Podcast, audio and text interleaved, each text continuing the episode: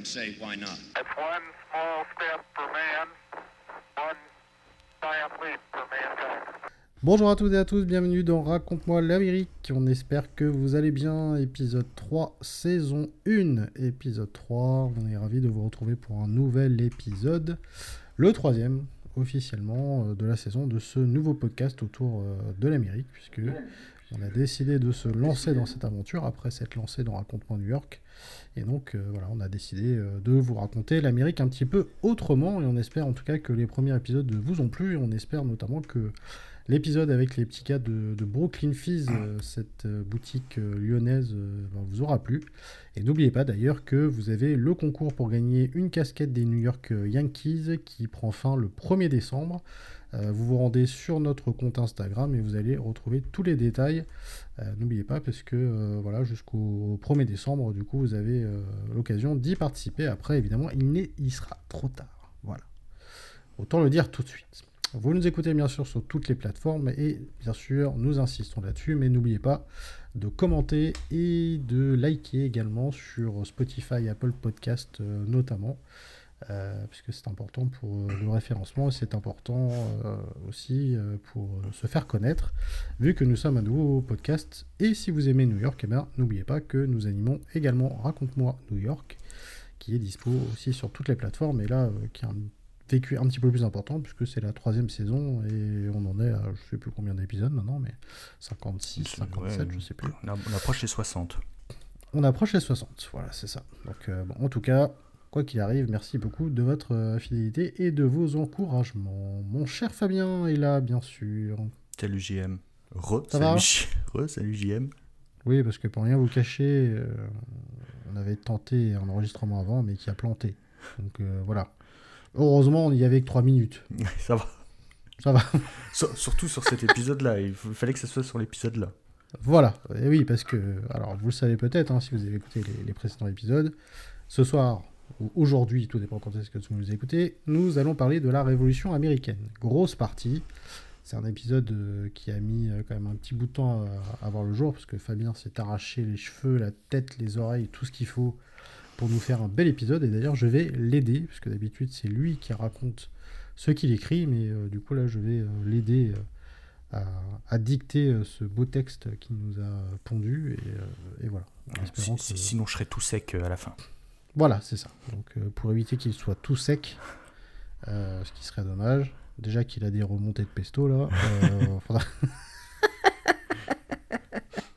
Faut que je Ça serait quand même dommage. Faut, faut vraiment que je choisisse mes plats avant d'enregistrer, parce que la dernière fois, c'était la raclette. c'est vrai que oui, oui, mais c'est vrai que selon les épisodes, ça conditionne en Ouais. fait. euh, Alors, le le- voilà, s'il y a des jeunes podcasteurs ou même des anciens ou n'importe où, la raclette avant, c'est pas conseillé. Non, non, non, non, c'est vrai. ouais. Évitez, euh, si vous lancez dans le podcast, en tout cas, euh, évitez de manger trop lourd. Voilà, ou de boire, simplement. Boire de l'alcool aussi, c'est pas, pas très conseillé. Voilà. Buvez bien sûr avec, euh, avec modération. Voilà. Et quant à moi, bah, j'ai passé un, un bon week-end avec une bonne sciatique, donc ça a bien fait plaisir. Ah, on est vieux. Voilà. Là, on est vieux, euh, écoute, euh, voilà, moi j'ai bientôt 40 ans. euh, si Ah, te ça, dise. appro- ça approche aussi. Bah, voilà, c'est comme ça. hein. Mais bon, écoutez, on espère encore être là quelques années pour vous raconter l'Amérique et New York. Oh, on a de quoi, hein. On peut tenir. euh, ah, il y a de quoi, il y a de quoi. On peut tenir au moins euh, bon, jusqu'à notre retraite. Au moins. Ouais, jusqu'à la hein. retraite, ouais. Jusqu'à nos, Facile, qua- hein. nos 80 ans. Facile, voilà. Ouais, on espère en tout cas. Bon, la Révolution américaine, gros sujet qu'on vous a euh, préparé. Bel épisode en perspective. Euh, on voulait que ça soit de base le premier épisode, ça n'a pas pu être le Mhm. cas, mais le voici, il est là. Et alors de base, euh, je vous le cache pas, on hésitait euh, à faire plusieurs parties, et puis finalement, eh ben non, ça sera un épisode en entier, mais c'est pour ça du coup que j'aide Fabien dans cette tâche de dicter cet épisode. Et donc, mon cher Fabien, nous parlons tout de suite de la Révolution américaine. Eh ben, la Révolution américaine, alors comme, t'as dit- comme tu l'as dit, c'est un gros gros morceau et peut-être, je pense, le plus gros morceau euh, de, Hein de- de nos deux podcasts, hein, que ce soit Raconte-moi New York ou Raconte-moi l'Amérique. Et pour moi, je Ah, pense, je pense, que c'est- ouais, le plus important de l'histoire des États-Unis, hein, parce que ça marque euh, bah, le début de, de l'histoire de ce pays. Euh, alors, pour moi, perso, c'est un sujet qui est fascinant, mais aussi crucial comprendre l'histoire des États-Unis et surtout ce qu'est euh, le pays actuellement. Alors, pour ce. euh, alors, j'avais noté le premier épisode à l'époque. Ah oui, c'est vrai. exact. Ouais, parce que Ouais, com- je l'avais commencé il y a longtemps. Mais après, ouais, c'est le premier épisode euh, Historique. en- historique entre nous, voilà. Voilà, c'est ça. Donc voilà, je voulais bah, commencer par le début. Alors, donc les États-Unis sont nés d'une révolution et d'une guerre. Et ce fut aussi une lutte armée, mais également une réflexion sur ce que doit être un pays libre et sur le droit de ses citoyens. Alors c'est vrai que la Révolution américaine, du coup, elle est relativement méconnue en France, euh, parce que c'est vrai que les programmes scolaires euh, ne s'y attardent pas énormément. Et la Révolution américaine, du coup, elle s'est déroulée une dizaine d'années seulement avant la Révolution française, et du coup pose les bases de celle-ci, et l'influence de la France sur le peuple américain est euh, bah, vraiment indéniable, et l'inverse euh, l'est aussi pour le coup. Exactement. Alors nous allons voir aujourd'hui comment 13 colonies anglaises sur un continent très éloigné a réussi à se défaire de sa nation colonisatrice mais aussi mère, mère patrie hein, pour un grand nombre de ses habitants. Car si décolonisation il il y a eu, l'Angleterre a créé ses colonies avec ses sujets pour la plupart. Et cette révolution, elle s'étale sur plusieurs dizaines d'années et trouve ses racines dans diverses raisons très variées. Euh, alors on verra d'abord euh, donc d'abord les causes, ce qui a amené ces colons américains à proclamer leur indépendance. Euh, puis nous verrons le déroulé de la guerre et enfin les conséquences de celle-ci, tant sur le plan national que le plan international. Et donc on, on commence par la guerre de 7 ans, hein, c'est ça. hein. C'est ça. Voilà. Et pour exposer un petit peu les causes de la Révolution américaine, il faut remonter 20 ans avant la déclaration d'indépendance, donc en 1756.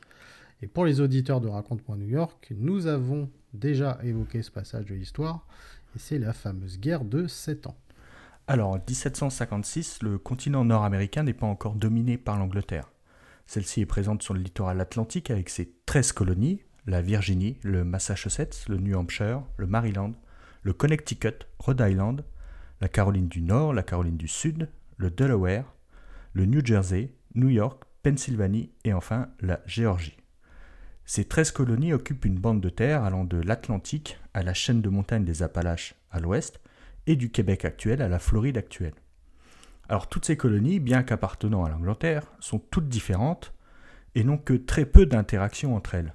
Il y a aussi des différences d'influence religieuse. Une, influence plus anglicane en Virginie, une grosse influence quaker en Pennsylvanie ou alors une grosse influence des puritains dans le Massachusetts.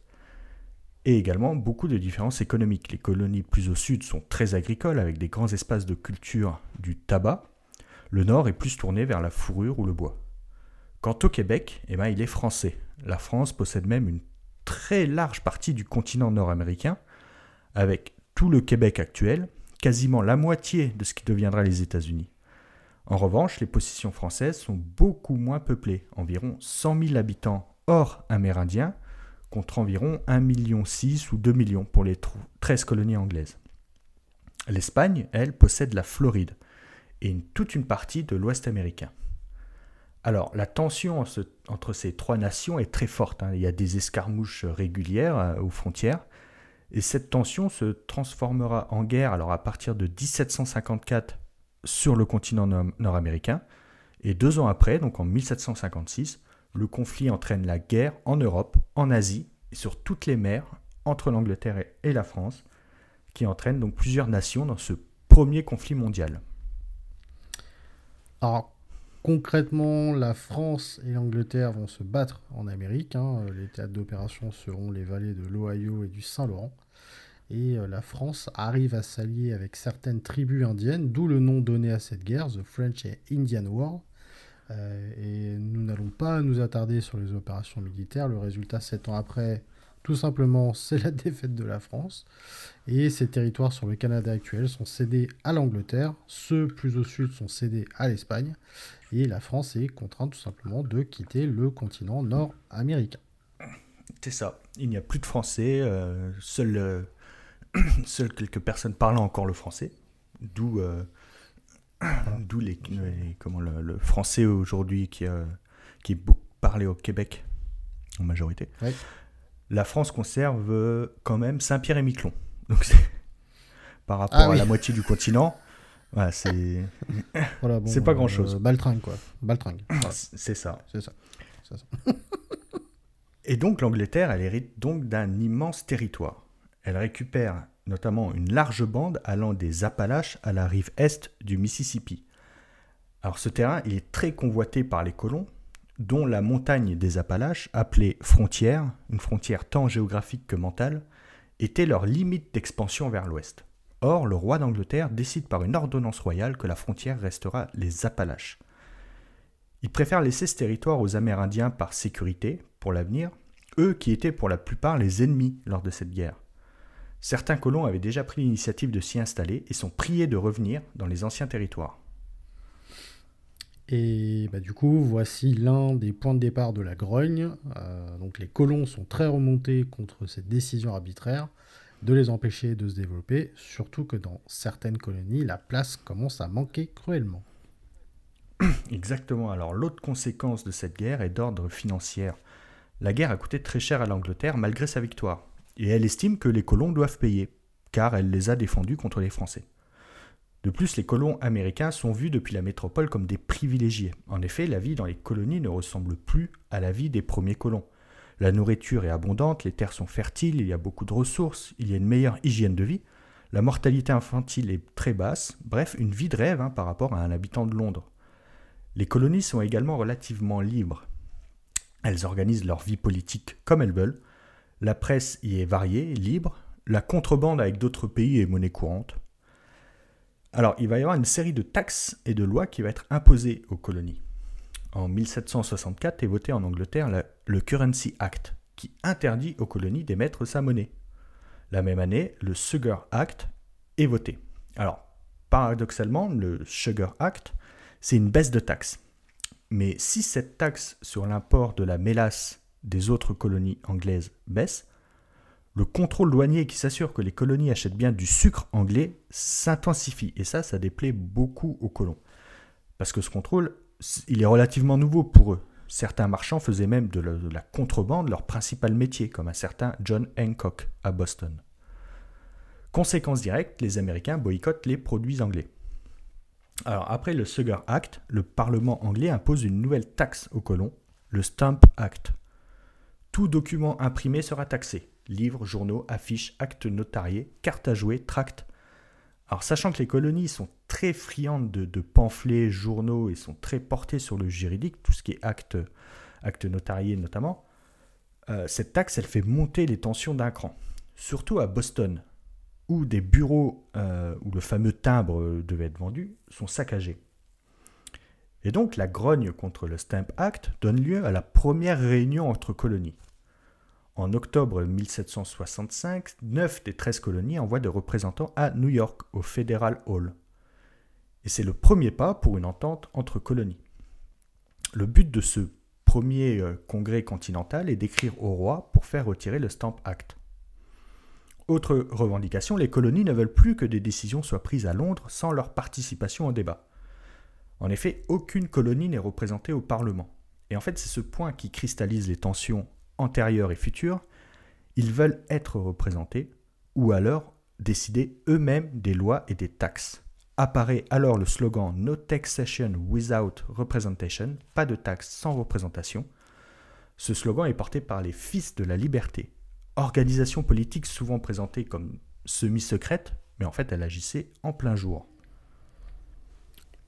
C'est un peu les prémices de la CGT, quoi. C'est ça, c'est ça. C'était euh, C'est un peu ça, hein j'ai- plus comparé aux Gilets jaunes en fait. C'est Eh c'est- ouais, apparu, un peu comme ça. Alors, euh, pour- vrai, c'est vrai.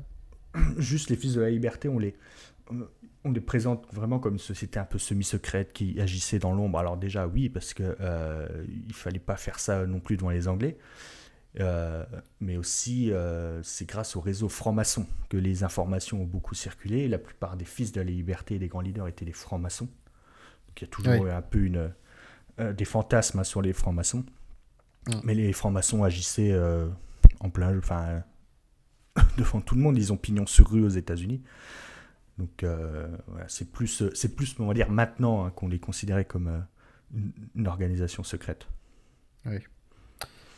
Et donc, forcément, petite crise politique, bien sûr. Et donc, de cette crise fiscale apparaît la crise politique avec la crise de représentation. Et c'est pour les colonies un manque de démocratie, mais dans une monarchie, euh, ben, est-ce qu'elle existe réellement? Alors, le premier congrès porte ses fruits, en fait, avec la fin du Stamp Act l'année suivante. Mais le roi d'Angleterre et le Parlement ne comptent pas s'arrêter là et les lois continuent de pleuvoir sur les colonies.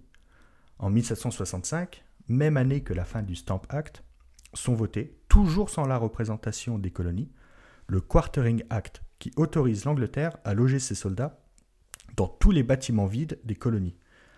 Alors cette loi, elle irrite parce que la présence de l'armée, qui se voit renforcée, alors qu'il n'y a plus de menace, hein, que ce soit des Amérindiens ou des Européens, en fait, ils voient la présence de cette armée comme une surveillance accrue des colonies. Et jusque-là, bah, les tensions sont très peu violentes. Alors, il n'y a pas de victimes.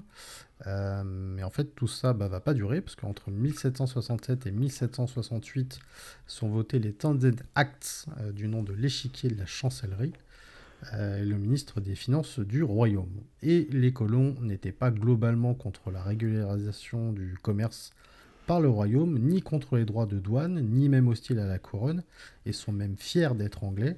Mais la distance et le temps a fait que ces deux colons deviennent plus américains euh, qu'anglais, et les deux parties peinent à s'entendre.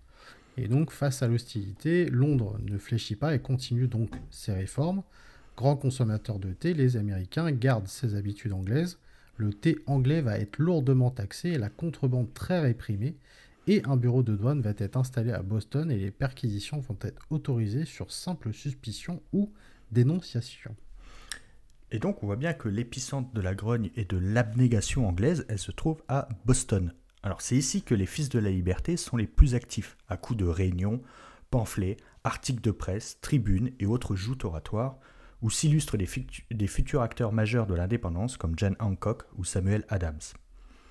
En 1770 a lieu le massacre de Boston. Alors le mot massacre a été utilisé par les Bostoniens eux-mêmes hein, pour exagérer l'acte, sous forme de propagande. Le 5 mars au soir, un groupe de soldats anglais de garde devant un bureau de douane est pris à partie. Alors d'abord verbalement, et ensuite, selon témoins, par des jets de boules de neige. Alors tous les témoignages divergent hein, sur l'avant. D'ailleurs, on n'était même pas sûr qu'il y avait de la neige, donc euh, comment ils auraient pu envoyer des boules de neige? Alors soudainement, il y a un coup de feu qui part, puis les soldats y répondent à l'ordre feu en tirant sur la foule. Il y aura 5 morts et des dizaines de blessés. Alors qui a crié feu? Pourquoi un soldat anglais a tiré en premier, qui est fautif. Donc il y a un procès qui va, y avoir, lieu. Le capitaine anglais et ses soldats seront défendus par un certain John Adams, premier vice-président des États-Unis et futur président. John Adams fréquente les Fils de la Liberté, il adhère à leurs revendications. Il est le cousin de Samuel Adams, un des plus virulents contestataires des lois anglaises. Mais John Adams est avocat il est très attaché à la loi, il croit en la justice, il fera même acquitter le capitaine et quelques soldats. Le soldat qui a tiré écopera d'une petite peine de prison. Et en 1772, un navire de contrôle douanier est attaqué par des Américains. Conséquence, les gouverneurs des colonies et les juges seront payés directement par l'Angleterre et non par les colonies, ce qui réduit l'autonomie de celles-ci et augmente donc les suspicions d'impartialité. Et Samuel Adams met donc en place des comités de correspondance pour que la communication entre les colonies devienne plus efficace et préparer une réponse commune. En Virginie, un certain Thomas Jefferson prend part à ces comités. Et donc en 1773, l'Angleterre retire certaines lois dites du Townshend Act. Sont abrogées, sauf une sur le thé. Alors le thé, comme, comme on l'a déjà dit, il est très consommé dans les 13 colonies. Hein. Mais les colons, ils achetaient surtout du thé hollandais. Et suite à une famine au Bengale, donc en Inde, la Compagnie des, Indes orientales anglaises se retrouve avec un gigantesque stock de thé qu'elle ne peut pas vendre et, elle frôle la faillite. le, royaume d'Angleterre, pour sauver cette compagnie, va décider de lui octroyer le monopole dans les colonies d'Amérique et le privilège de ne pas payer de taxes dessus. Les colons auront donc l'obligation d'acheter du thé anglais, mais eux, ils payeront la taxe. La tension monte d'un cran. Dans les ports de New York, Charleston et Newport, les bateaux de la, de la compagnie sont simplement priés de faire un demi-tour.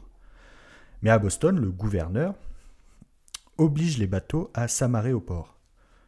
Pendant la nuit du 16 décembre 1773, des fils de la liberté déguisés en amérindiens montent sur les navires et déversent le thé dans le port de Boston. C'est la Boston Tea Party.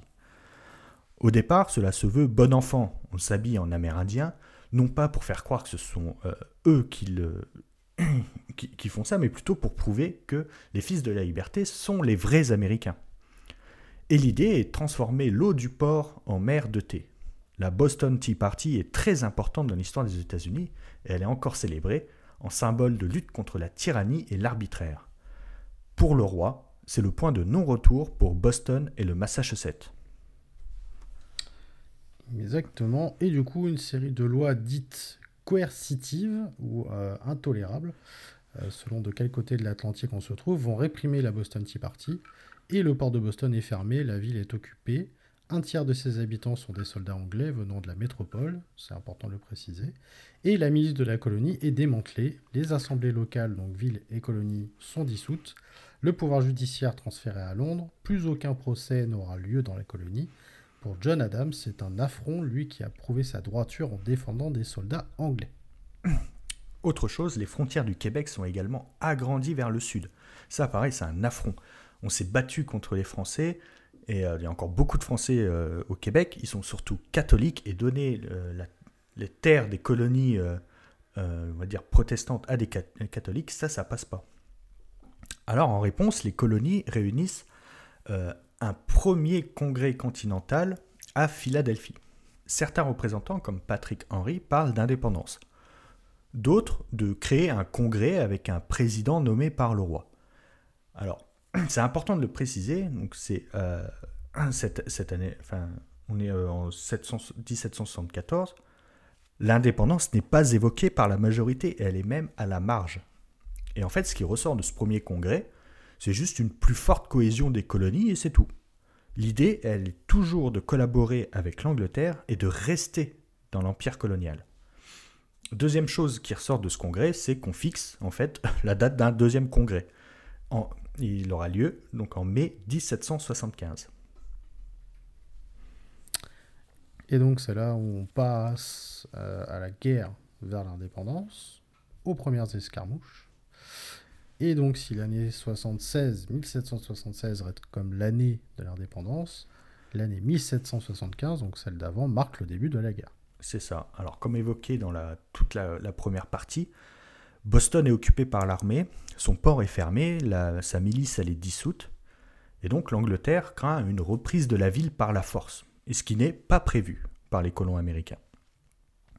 Le général, euh, euh, qui est à la tête de l'armée à Boston entend une rumeur comme quoi les patriotes, c'est comme ça que se sont baptisés les, Américains qui sont virulents hein, contre l'oppression britannique, donc il entend dire que les patriotes amassent des armes dans deux bourgades non loin de Boston, à Lexington et à Concorde.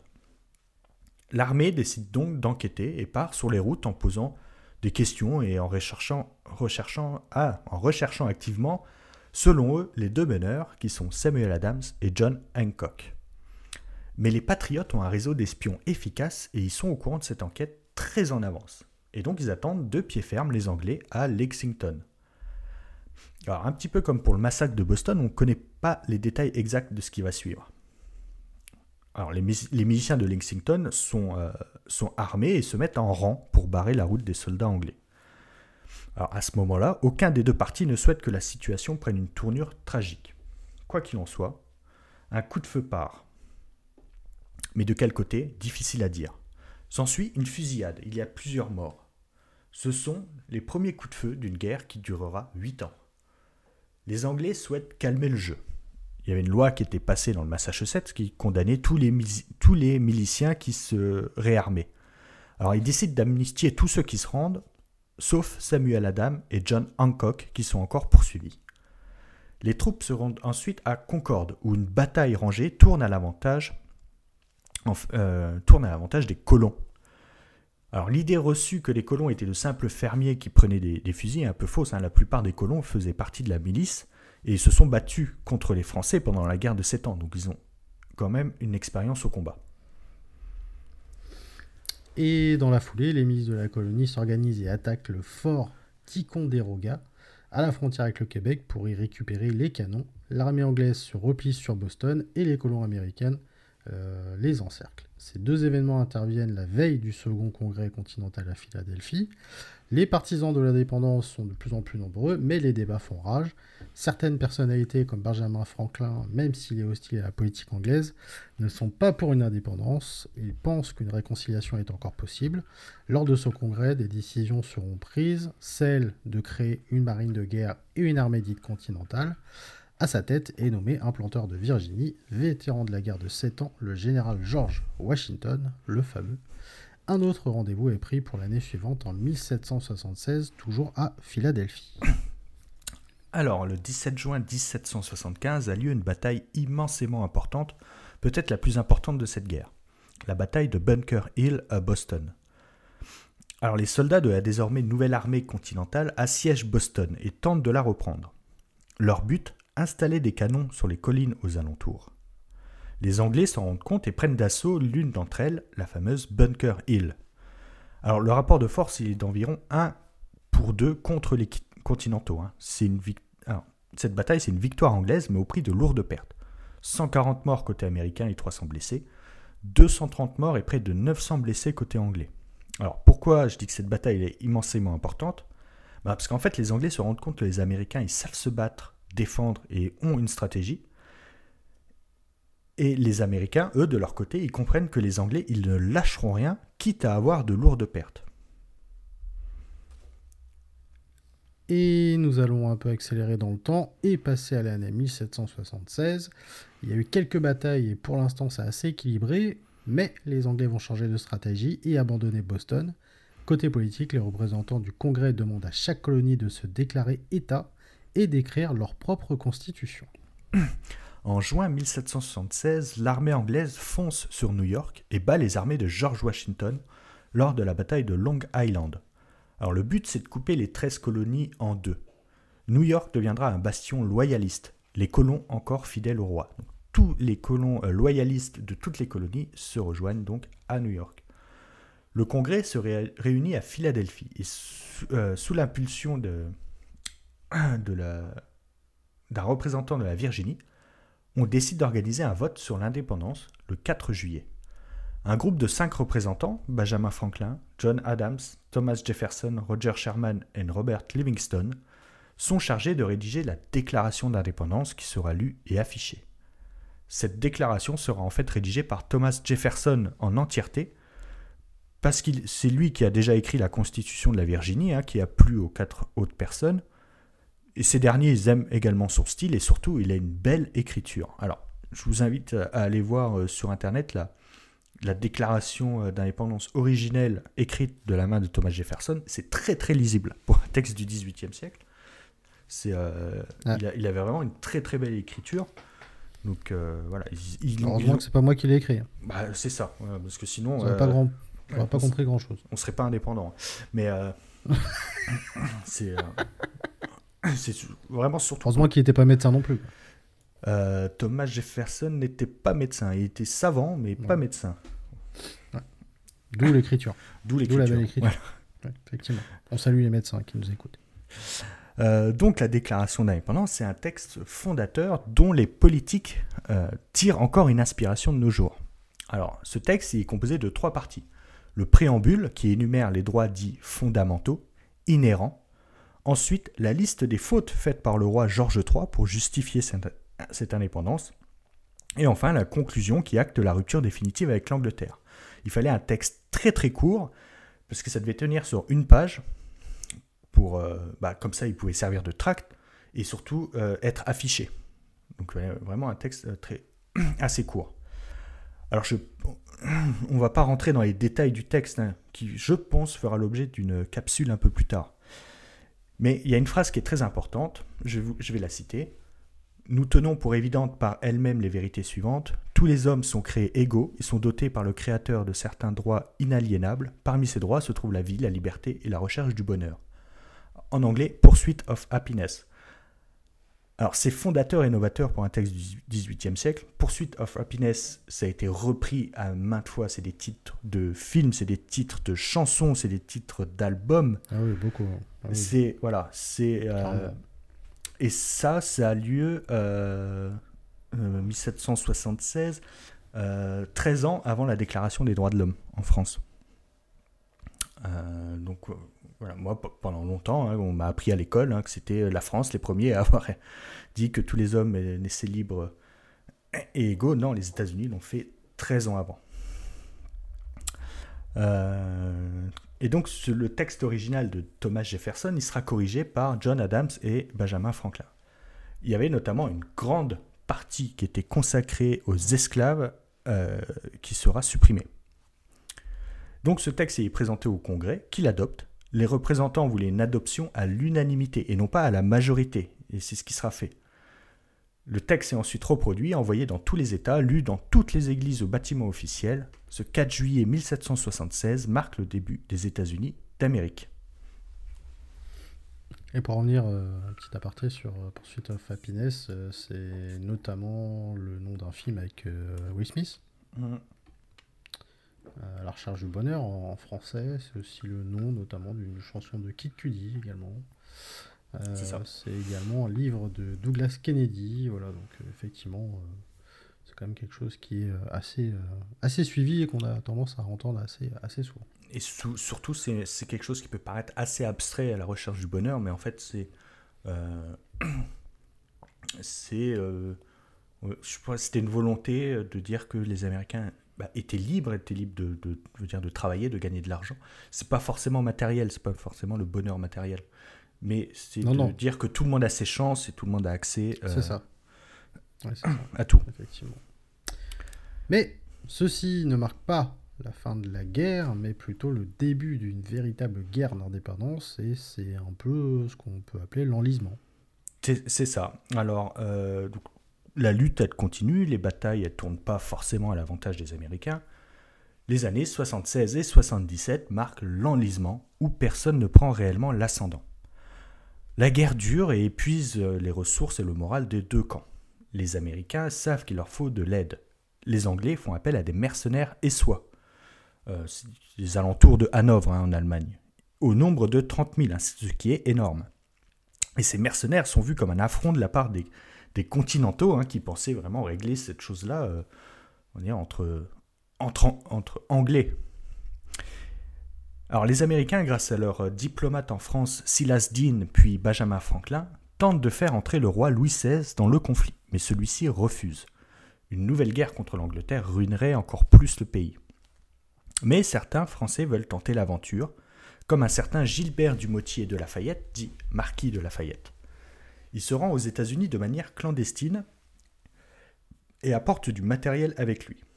Le roi fera tout pour l'empêcher, parce que si les Anglais apprennent cette aide, c'est la guerre assurée. Lafayette sera intégré à l'armée continentale et mènera des troupes américaines.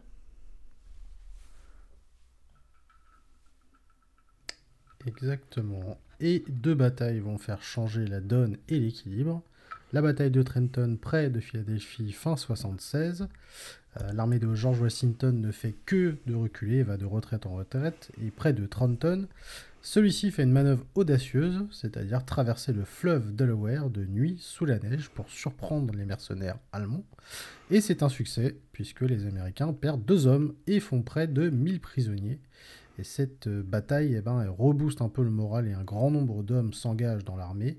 La deuxième bataille est la bataille de Saratoga, dans l'État de New York, où les Américains euh, gagnent lors d'une bataille rangée. La bataille de Saratoga va faire changer d'avis le roi de France et celui-ci va reconnaître les États-Unis d'Amérique comme indépendantes et officialiser du coup son aide à l'indépendance.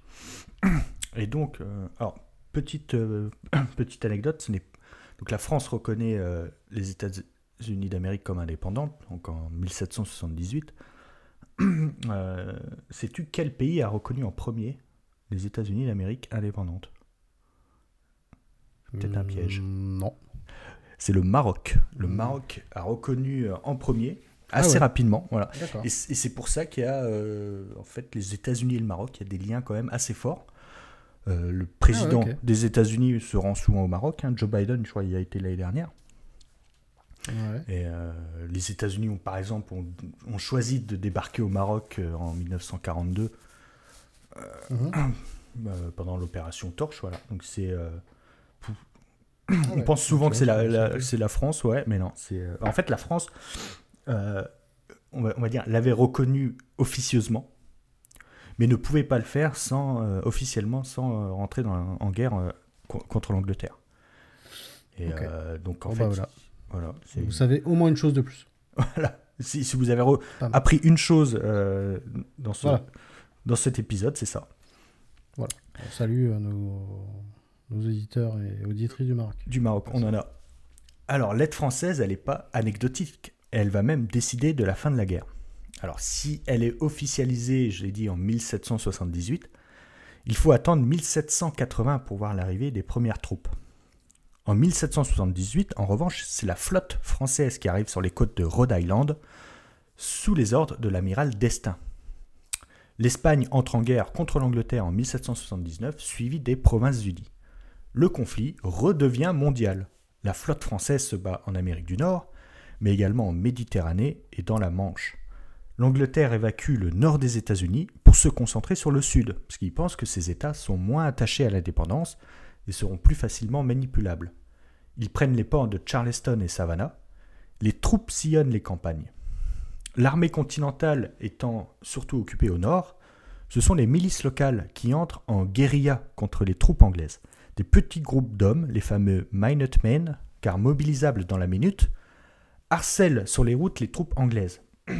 L'armée française débarque en 1780 à Newport sous les ordres de Rochambeau. Cette armée fera la route jusqu'en Virginie, où elle rejoindra l'armée continentale de Washington et de Lafayette pour mettre le siège sur la ville de Yorktown.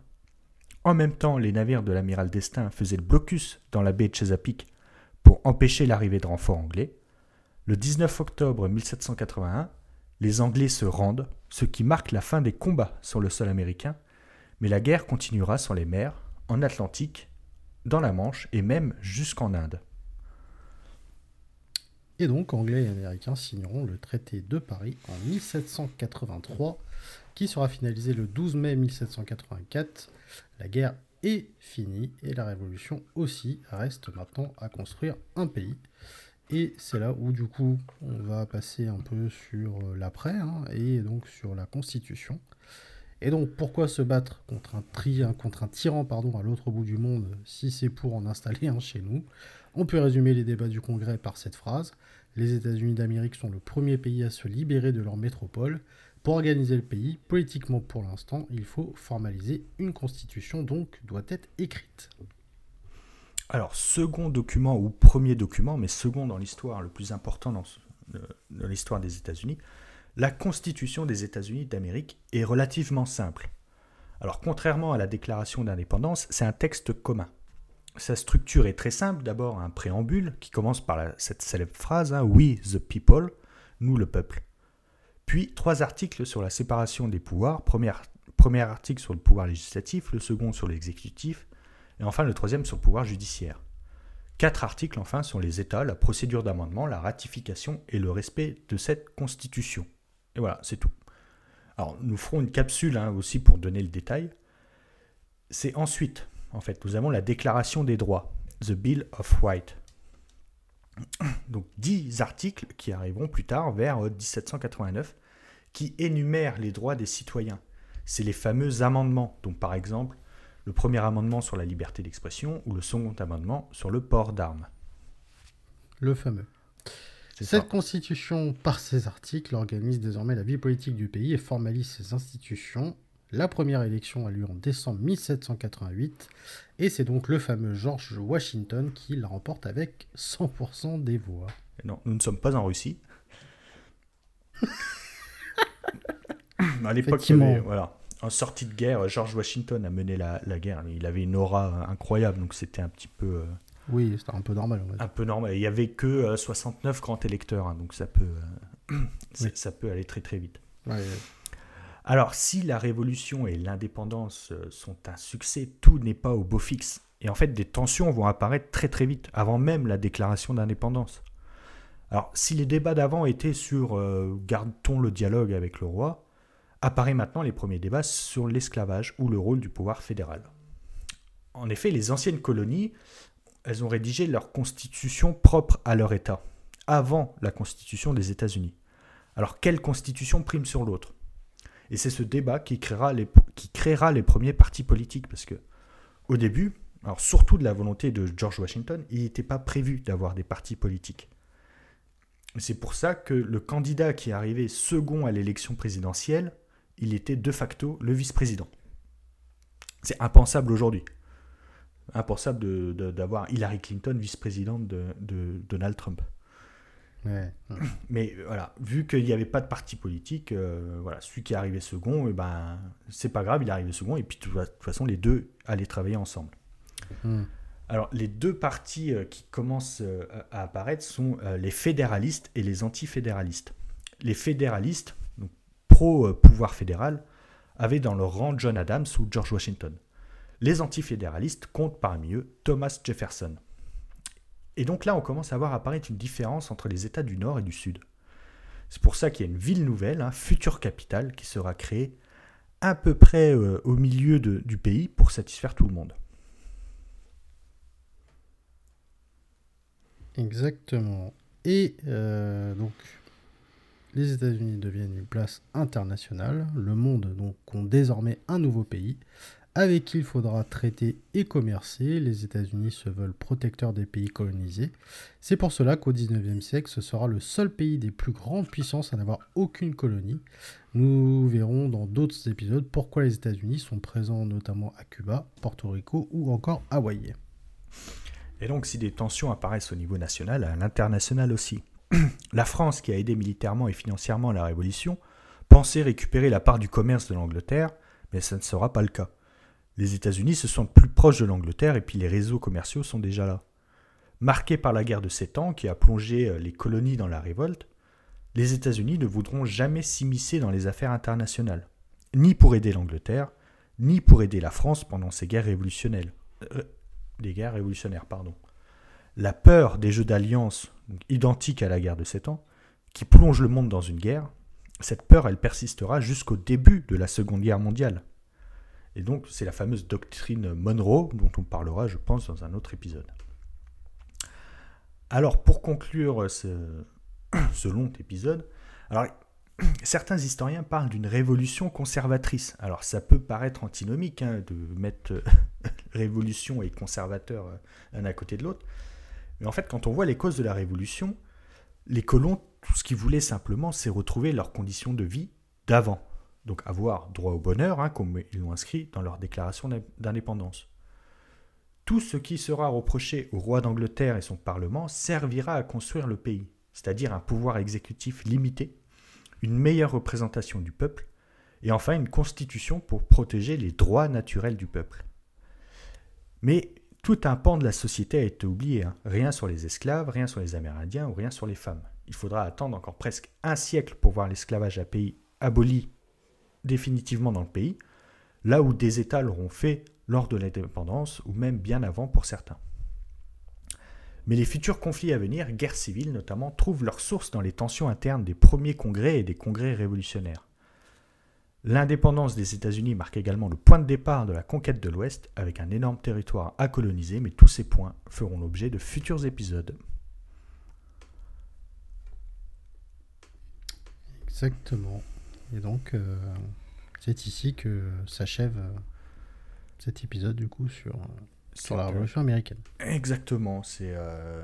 J'ai alors j'ai j'ai zappé beaucoup de beaucoup de voilà beaucoup de choses on va dire de la vraie de la vraie histoire. Je me suis pas beaucoup attardé sur la guerre parce que décrire les batailles etc. C'est je, je, pense que c'est ça peut devenir redondant. Euh... Non, puis le but c'était vraiment de, de, présenter ça de manière euh, générique comme on fait habituellement. C'est ça. Et puis en deux épisodes, euh, voilà, si à, moins de les écouter les deux à la suite. Euh, oui. Des, fois, des fois on peut vite se perdre. Donc là, j'ai préféré faire un, épisode assez. Non, en tout cas, c'était bien, très bien résumé. assez court. S'il y a quelqu'un qui m'écrit et qui me dit euh, Fabien, j'ai tout compris, ou Fabien, euh, Fabien, je voyais pas ça comme ça, ce serait déjà une grande victoire pour moi, je pense. Voilà. c'est-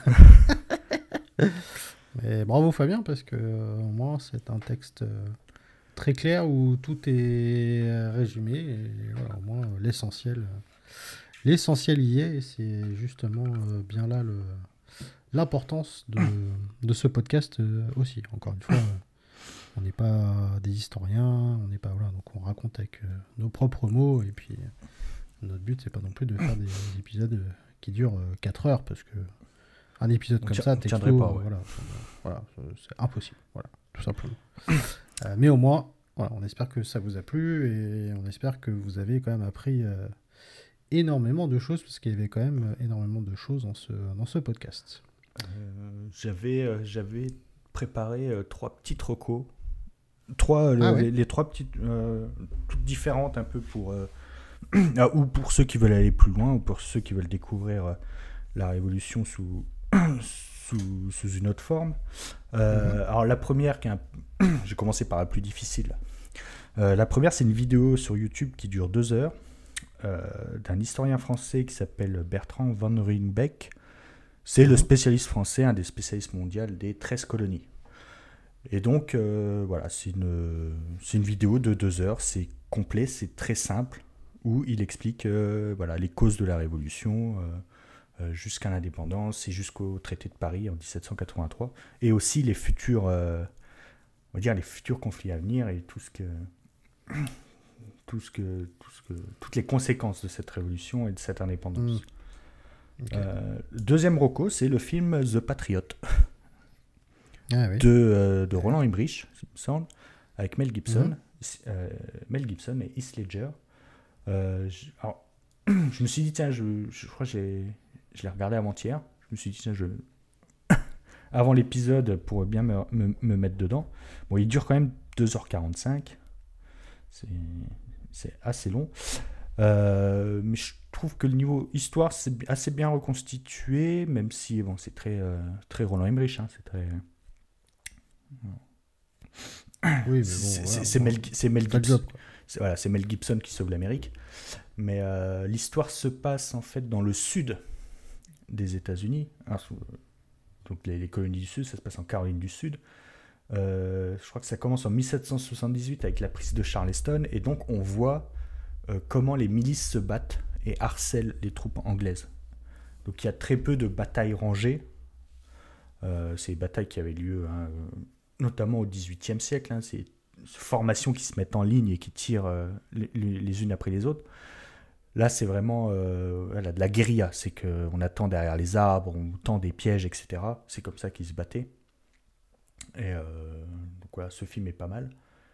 Et euh, un jeu vidéo. Ah, ouais, deux jeux vidéo, je viens d'en penser, un- viens d'y penser à un autre. Il y a forcément Assassin's Creed 3 qui se passe Ah, bah oui. pendant la, la Révolution américaine où on croise des personnes, Mhm. on croise George Washington. Il me semble qu'il y a la bataille de Lexington et de Concorde. Mhm. Euh, on voit New York occupé par les troupes anglaises. Euh, Oui, on est à. Boston, on croise Benjamin Franklin, il me semble. Voilà, c'est.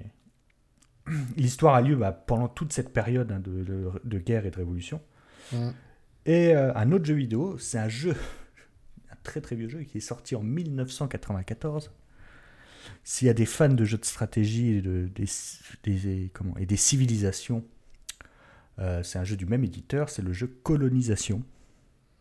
Ah bah oui, bien sûr. Euh, donc 1994, vous incarnez euh, une des quatre nations, euh, France, Angleterre, Province-Unie ou Espagne. Et bah, le Ça but- existe encore. hein. bah, j'y joue, euh, j'y ai joué cet après-midi encore. Il y a encore des licences hein, qui sortent en civilisation. Alors les nouveaux, j'ai pas aimé. Moi, je joue à, je joue au premier, au vieux, quoi. J'aime bien. Et euh, donc le but, hein, bah, c'est vous créez vos colonies, vous faites du commerce, et à partir d'un moment, vous vous déclarez indépendant et vous vous battez contre les troupes euh, bah, de, du- de votre pays d'origine. Voilà. Le but, c'est de, devenir- de devenir indépendant.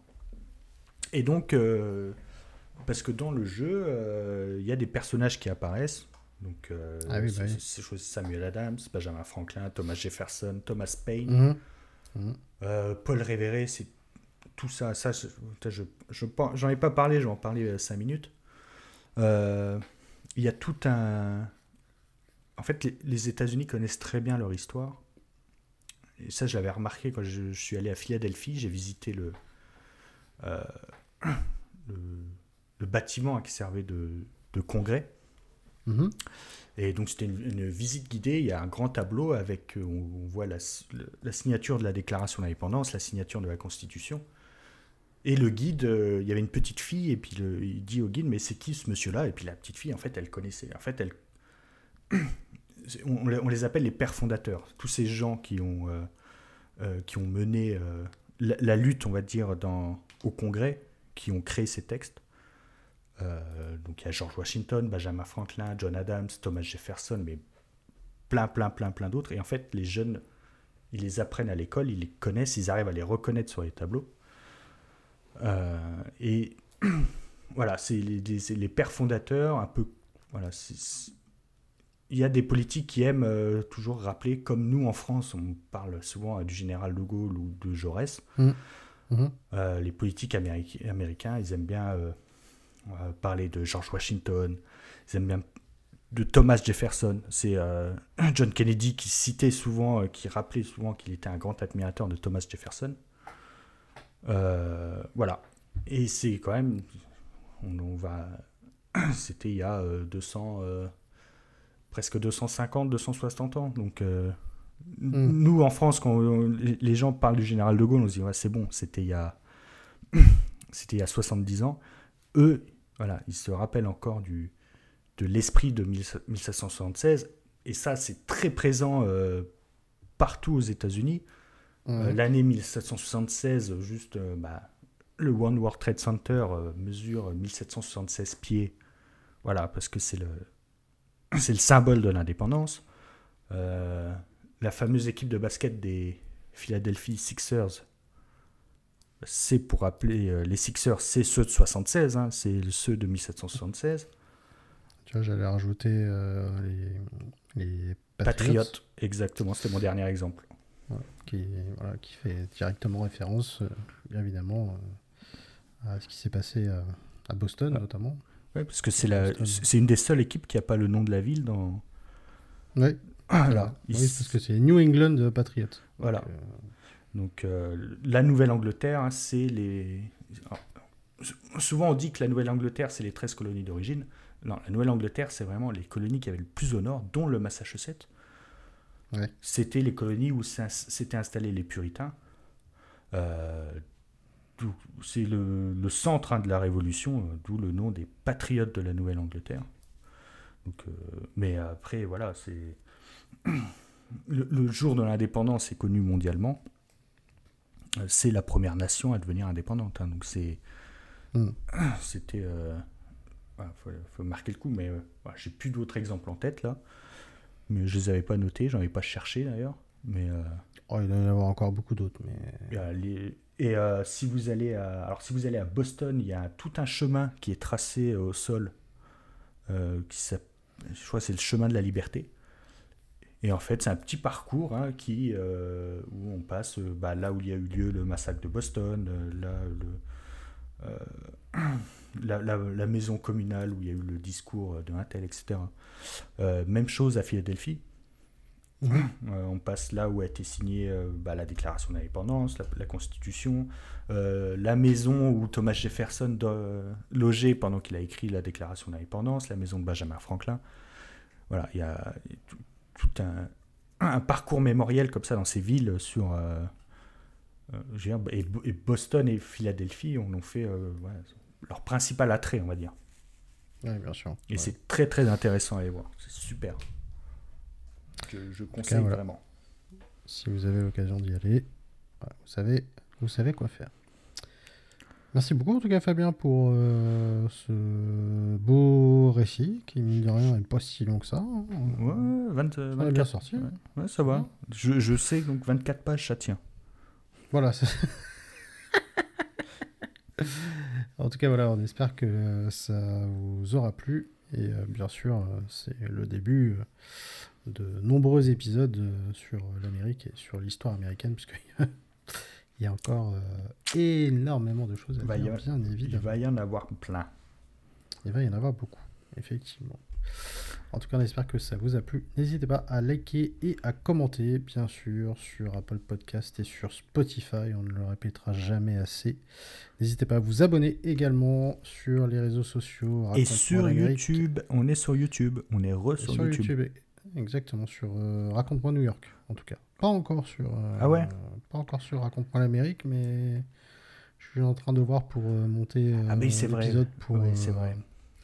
Je suis en train de voir pour monter l'épisode euh, pour euh, celui avec euh, Brooklyn Fizz et du coup celui-ci aussi par la même occasion. Il y, y euh, y a des pubs sur YouTube? Quand on nous écoute J'ai pas, j'ai pas fait gaffe. euh, je sais pas. Alors ça c'est une très bonne question. Ça, Alors, euh, sachez, sachez, savoir, que, bon, ouais, sachez que sur un épisode de 1 heure, si vous avez 17 pubs de 15 minutes, c'est pas de notre faute. hein. C'est YouTube. Nous, on touche que dalle. Parce que c'est un calvaire de De toute regarder. façon, vous avez qu'à voir le nombre de vues. hein. De toute façon, c'est clair que voilà. Donc, euh, non, mais en tout cas, voilà, on est en train de remettre, en tout cas pour York, tous les épisodes sur euh, YouTube, parce que mine de rien, il y a des gens aussi qui écoutent sur Mhm. YouTube. Euh, et euh, voilà, en tout cas, sur Raconte-moi New York, ça va être un petit peu plus facile de mettre ça en vidéo, où vous allez voir nos têtes, notamment. Donc, donc voilà, c'est en cours, bien évidemment. Merci beaucoup, en tout cas, Fabien. pour, euh, merci à toi pour ton aide. Bah, avec, avec plaisir. hein. C'est pas mal comme ça. C'est dynamique Ouais. et tout, j'aime bien. C'est Mhm. cool. Euh, n'hésitez pas à nous envoyer vos messages. N'hésitez pas également si vous souhaitez. On va avoir des témoignages euh, de personnes qui sont parties aux États-Unis ou qui vivent aux États-Unis ou voilà. Euh, N'hésitez pas si vous souhaitez en faire partie. Vous savez où nous contacter et n'oubliez pas le concours pour gagner une casquette New York Yankees qui prend fin le 1er décembre. Merci beaucoup à toutes et à tous. Merci. Merci pour votre fidélité. N'hésitez pas à partager autour de vous. Et puis, bah, écoutez, on se dit à la prochaine pour un nouvel épisode. Ciao, ciao. Salut à toutes et à tous.